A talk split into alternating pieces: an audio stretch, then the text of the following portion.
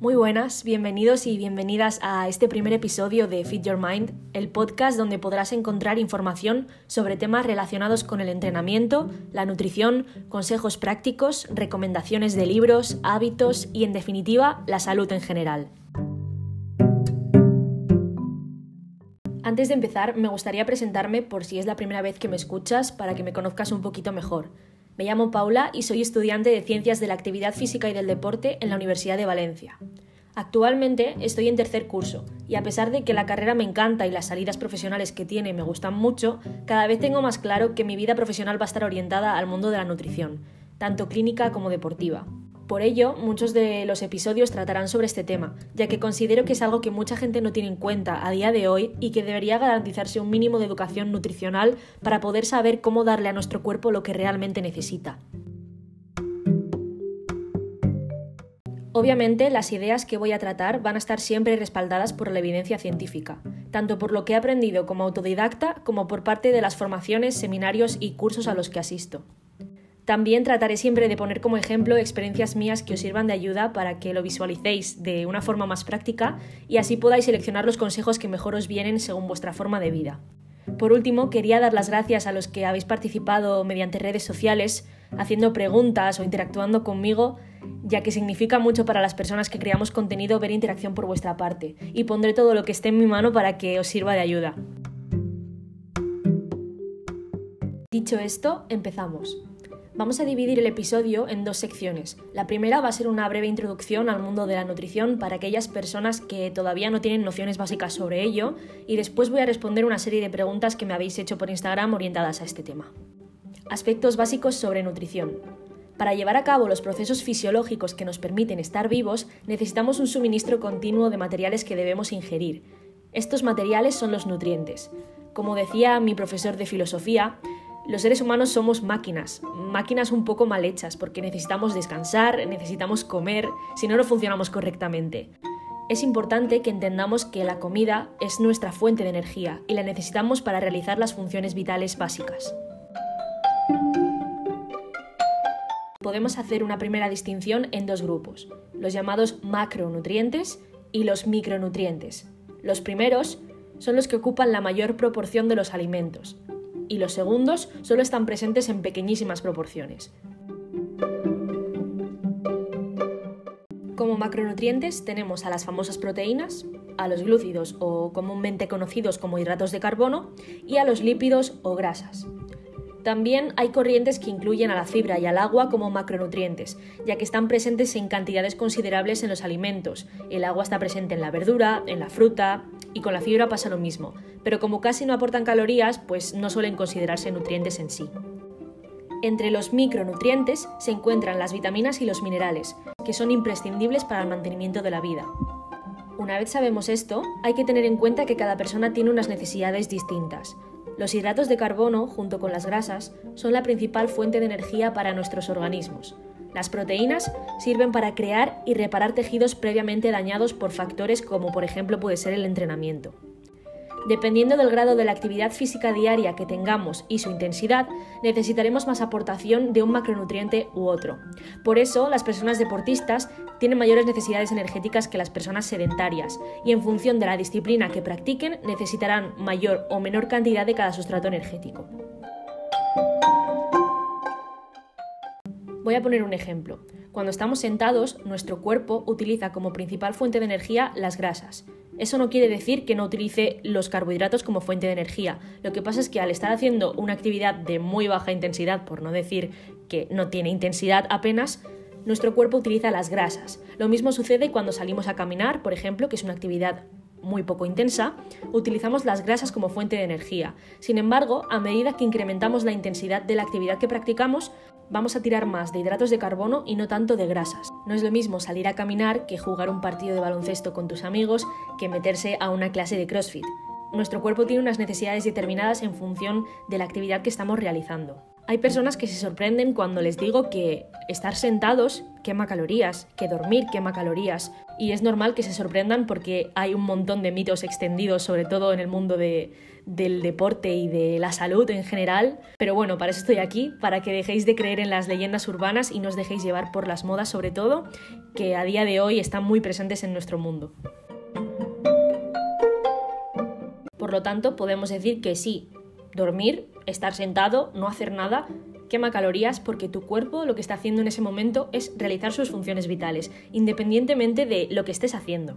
Si estás viendo la tele, estás quemando calorías, lo que pasa es que no quemas tantas como si estuvieses andando, por ejemplo, pero estás respirando, tu cerebro está en funcionamiento, tus órganos están en funcionamiento, estás haciendo digestiones, estás regenerando tejidos, sobre todo cuando duermes, y por eso mismo necesitas energía para ello. Hablando de calorías, vamos a ver qué nos aporta cada macronutriente. Un gramo de carbohidratos nos aporta 4 calorías. Un gramo de proteínas, lo mismo, 4 calorías. Pero por otro lado, un gramo de grasas nos aporta más del doble, 9 calorías. Esto significa que las grasas son el macronutriente que más calorías aporta, sí. Pero esto no quiere decir que tengamos que prescindir de ellas. Si, por ejemplo, nuestro objetivo es perder grasa, reducir nuestro porcentaje graso, no tenemos que dejar de consumir grasas. Estamos hablando de grasas buenas, que ya hablaremos más adelante de ello, pero lo que os venía diciendo, no tenemos que dejar de consumir grasas ya que son necesarias para el correcto funcionamiento de nuestro organismo, especialmente en nosotras las mujeres, que utilizamos este sustrato en mayor proporción que los hombres. Vamos con algo que también quería comentar en este primer episodio, y es que el concepto de estar a dieta es algo que no me gusta nada, principalmente porque está mal utilizado. En nutrición, la dieta es la suma de las comidas que realiza una persona u otro organismo independientemente de lo que coma. Puede ser una dieta omnívora, puede ser una dieta vegana o volácteo vegetariana, puede ser una dieta de cualquier tipo, pero actualmente vinculamos la palabra dieta al hecho de restringir comidas. ¿Os suena la frase no puedo, es que estoy a dieta? Seguramente sí. Y es que encontramos varios problemas aquí. El primero de todos es que las palabras no puedo están enviando directamente un mensaje a nuestro cerebro en el que le dicen que tú quieres hacer algo, pero que tienes que evitar ese comportamiento, lo que ya de partida es un problema si tu objetivo es mantener eso a largo plazo. El segundo problema, como ya hemos comentado, es el uso incorrecto de la palabra dieta, que seguramente esté orientada a perder unos kilos de cara al verano la famosa operación bikini que tanto daño hace una vez pasan las fiestas de Navidad o para algunos incluso las de Semana Santa. Tienes que tener algo claro, y es que es muy difícil mantener un plan si piensas que va a tener una fecha de caducidad, pero sobre todo es que es imposible que acabe bien si estás continuamente pensando en el resultado y en lo que no puedes hacer, en lugar de enfocarte en el proceso y disfrutar de darte lo que realmente te sienta bien. Dicho esto, en relación a este tema, tenemos que entender que existen dos formas de reducir nuestro porcentaje de grasa corporal. Tienen algo obligatorio, que es establecer un déficit calórico. El déficit calórico, para el que no lo sepa, es consumir menos calorías de las que gastas. Así tu cuerpo utilizará las reservas de grasa como fuente de energía. La primera forma es conseguir el déficit calórico únicamente a través de la alimentación, es decir, comiendo menos. La segunda forma es conseguir un déficit calórico con la combinación de una buena alimentación y un cierto nivel de actividad física, lo que te permitirá comer más y seguir perdiendo grasa al mismo tiempo. Aquí voy a entrar en otro ejemplo muy común, sobre todo en personas a las que no les gusta mucho el deporte y optan por perder grasa únicamente a través de la alimentación. Estas personas reducen drásticamente los carbohidratos durante la semana porque están a dieta, y hablo así para que me entendáis que es entre comillas, y los carbohidratos engordan.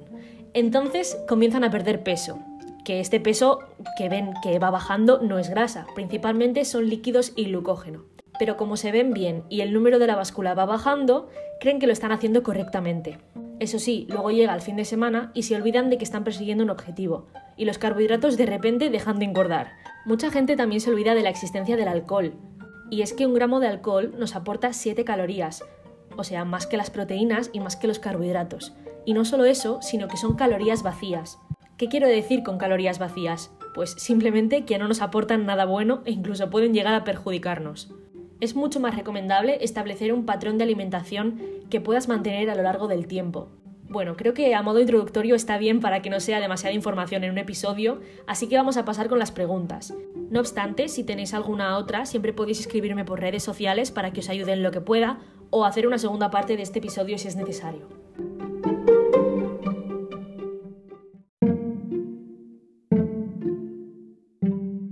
Vamos con la primera pregunta que dice así, ¿cuáles son los ingredientes a evitar a la hora de hacer la compra o de comprar algo en el supermercado?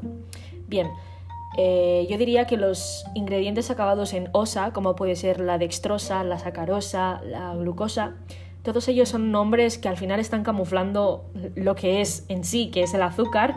Los productos como el sirope de ágave, el sirope de maíz, los jarabes, jarabe de glucosa.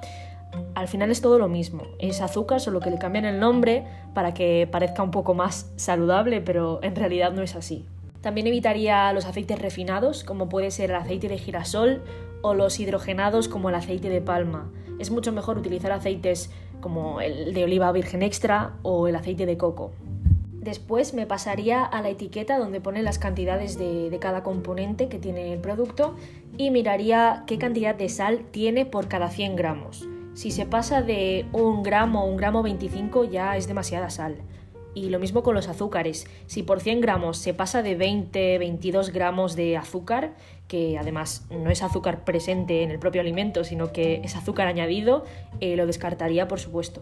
A modo de consejo, al leer las etiquetas, yo intentaría que los productos no pasasen de 3 o 4 ingredientes y que estos fuesen lo más naturales posible.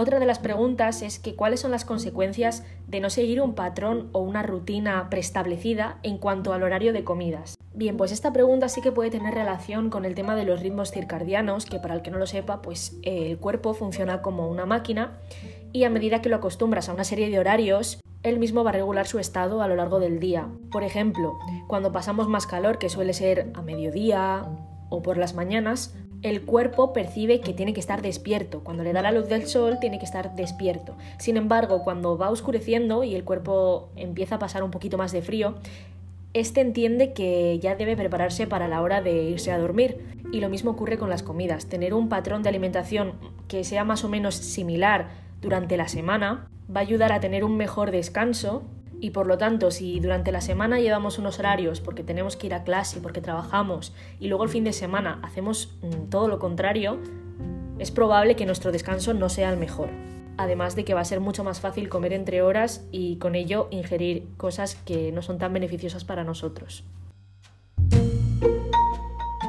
Se ha repetido mucho la sugerencia de ideas de platos, de cómo distribuirlos y la pregunta de dónde encontrar diferentes nutrientes. Yo para esto hay gente que ya lo sabrá y gente que no, siempre sigo el mismo esquema. Lo primero que hago es meter una ración de verduras, que la verdad es que no lo mido porque ya os digo que las verduras casi no tienen calorías y además ayudan a estar saciado, así que las meto pues según me apetezca. Después lo que sí que llevo un control más exacto son las proteínas por los requerimientos que tengo. Meto unos 25, 30 o incluso 35 gramos por comida, pero ya os digo que esto depende de las necesidades de cada persona. Como ejemplos de proteína podemos tener pues todas las carnes, el pescado, el pollo, las carnes rojas, las legumbres también tienen mucha proteína, la clara del huevo, el queso fresco batido, Todas esas cosas son fuentes de proteínas. Después paso a añadir eh, la fuente de grasas, que casi siempre suele ser aguacate o frutos secos porque me encantan, pero bueno, hay otras fuentes como puede ser el aceite de oliva, el aceite de coco, el chocolate negro, que tiene que ser mínimo un 70% para que empiece a ser considerablemente saludable y a medida que va aumentando el porcentaje, menos cantidad de azúcar va a tener. También la yema del huevo es una buenísima fuente de grasas porque también tiene muchas vitaminas y minerales. Y por último los carbohidratos que voy variando las raciones en función del entrenamiento que hago cada día. Pero eso ya sería un tema un poquito más extenso, así que lo vamos a dejar para otro episodio. La siguiente pregunta es en relación al ayuno intermitente. La verdad es que no pensaba hablar de este tema en el primer episodio porque quiero hacer uno aparte, pero me parece interesante comentarlo. ¿Cuáles te parecen las claves del ayuno intermitente? Bien, para hacer un ayuno intermitente de forma correcta, yo creo que lo principal es saber si eso es para ti o no es para ti. Y tiene relación con la siguiente pregunta, que si lo puede hacer cualquier persona. Desde mi punto de vista, no. El ayuno intermitente es una muy buena estrategia, es un muy buen protocolo de alimentación, pero no lo puede hacer todo el mundo porque cada persona es diferente.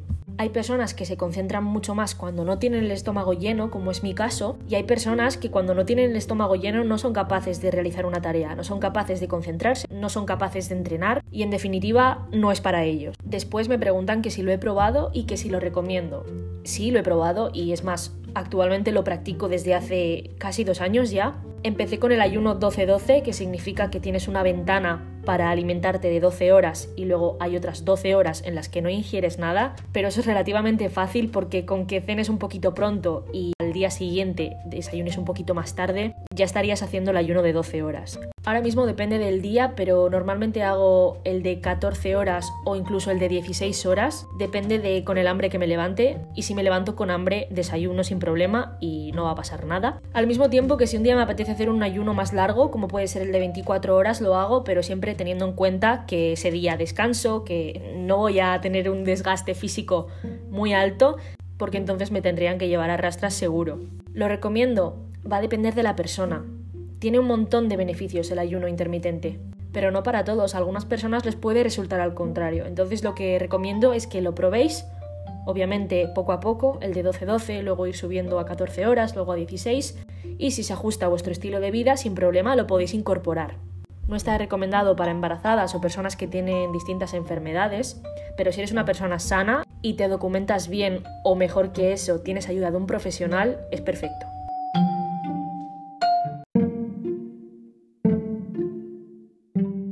La siguiente pregunta es sobre el metabolismo y cómo acelerarlo. Partiendo de la base, la tasa metabólica basal es lo que gasta cada persona en reposo, es decir, que si se pasa un día entero en la cama, va a gastar X calorías. En mi caso, por ejemplo, si yo me paso un día entero sin hacer nada, tirada en la cama, voy a gastar unas 1500-1600 calorías. Esto va variando en función del peso, de la altura, de la masa muscular de cada persona, del género, de muchas otras variables. Entonces, partiendo de eso, de que cada persona, estando en reposo, gasta X calorías, a medida que tú realizas más actividad física, vas a gastar más calorías. ¿Cómo acelerarlo? Yo obviamente no voy a recomendar todo lo que se ve en internet sobre cómo acelerar el metabolismo, que la mayoría son mitos, como siempre. La mejor forma de acelerar el metabolismo es realizar actividad física a poder ser entrenamiento de fuerza, ya que cuanta más masa muscular tienes, más vas a gastar, porque tu cuerpo va a necesitar más energía para mantenerse vivo. Entonces trabaja esa masa muscular y a medida que tengas más masa muscular, tu tasa metabólica basal va a ir incrementándose. En relación a esto último, también hay una pregunta acerca de las calorías necesarias en función de la edad, peso, etc. Bueno, más que en función de la edad, el peso y esas cosas, yo tendría más en cuenta el tipo de vida que lleva cada persona. Porque puede haber una persona que, por ejemplo, pese 85 kilos y esos 85 kilos sean la mayoría de masa muscular y no de grasa. Y también al contrario. Siendo así, la persona que tiene más masa muscular va a tener un requerimiento más alto en relación a la persona que pesa 85 kilos, pero la mayoría de ese peso es grasa, ya que el músculo gasta un montón de energía. Y no es lo mismo una persona sedentaria que una persona que entrena 5 o 6 veces a la semana y su vida es bastante activa. Dicho esto, se puede calcular con una serie de fórmulas, la más famosa es la de Harris Benedict, que tiene en cuenta el peso, la altura y la edad, y además de eso tiene en cuenta también el factor de la actividad física. Las dos últimas preguntas están relacionadas con las comidas en torno a los entrenamientos. Una de ellas es que si es necesario comer lo mismo los días de descanso que los días de entrenamiento.